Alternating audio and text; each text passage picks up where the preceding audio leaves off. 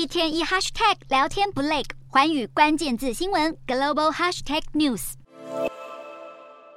众所瞩目的北约峰会刚在立陶宛顺利落幕，乌克兰总统泽伦斯基也受邀与会，并获得了欧美各国大力声援。不过，俄罗斯总统普丁十四日受访，马上放话回击，表示无论乌克兰取得再多保障，都无法增强他们的自身安全。反而只会加剧战争冲突。就算西方国家继续提供各式各样的飞弹、战车、军火，一切都无济于事。对于黑海谷物协议准备在七月十七号到期，普丁威胁联合国，如果不能提出令人满意的条件，满足俄方的要求，他们可以随时决定退出协议，除非所有人兑现承诺，俄方才会重新加入。至于俄罗斯佣兵组织瓦格纳集团，上个月底发动兵变，引发轩然大波。普丁先前才宣称，瓦格纳受到俄国政府全额资助，光是过去一年内的费用就高达三百一十亿元新台币左右。如今他却改口，反称瓦格纳根本不存在，因为俄国并没有私人军事组织的相关法律，再次极力撇清自己和瓦格纳的关系。随着兵变告一段落，俄军也宣布接管瓦格纳的军备，这也更加确认了瓦格纳正全面退出在乌克兰的战斗行动。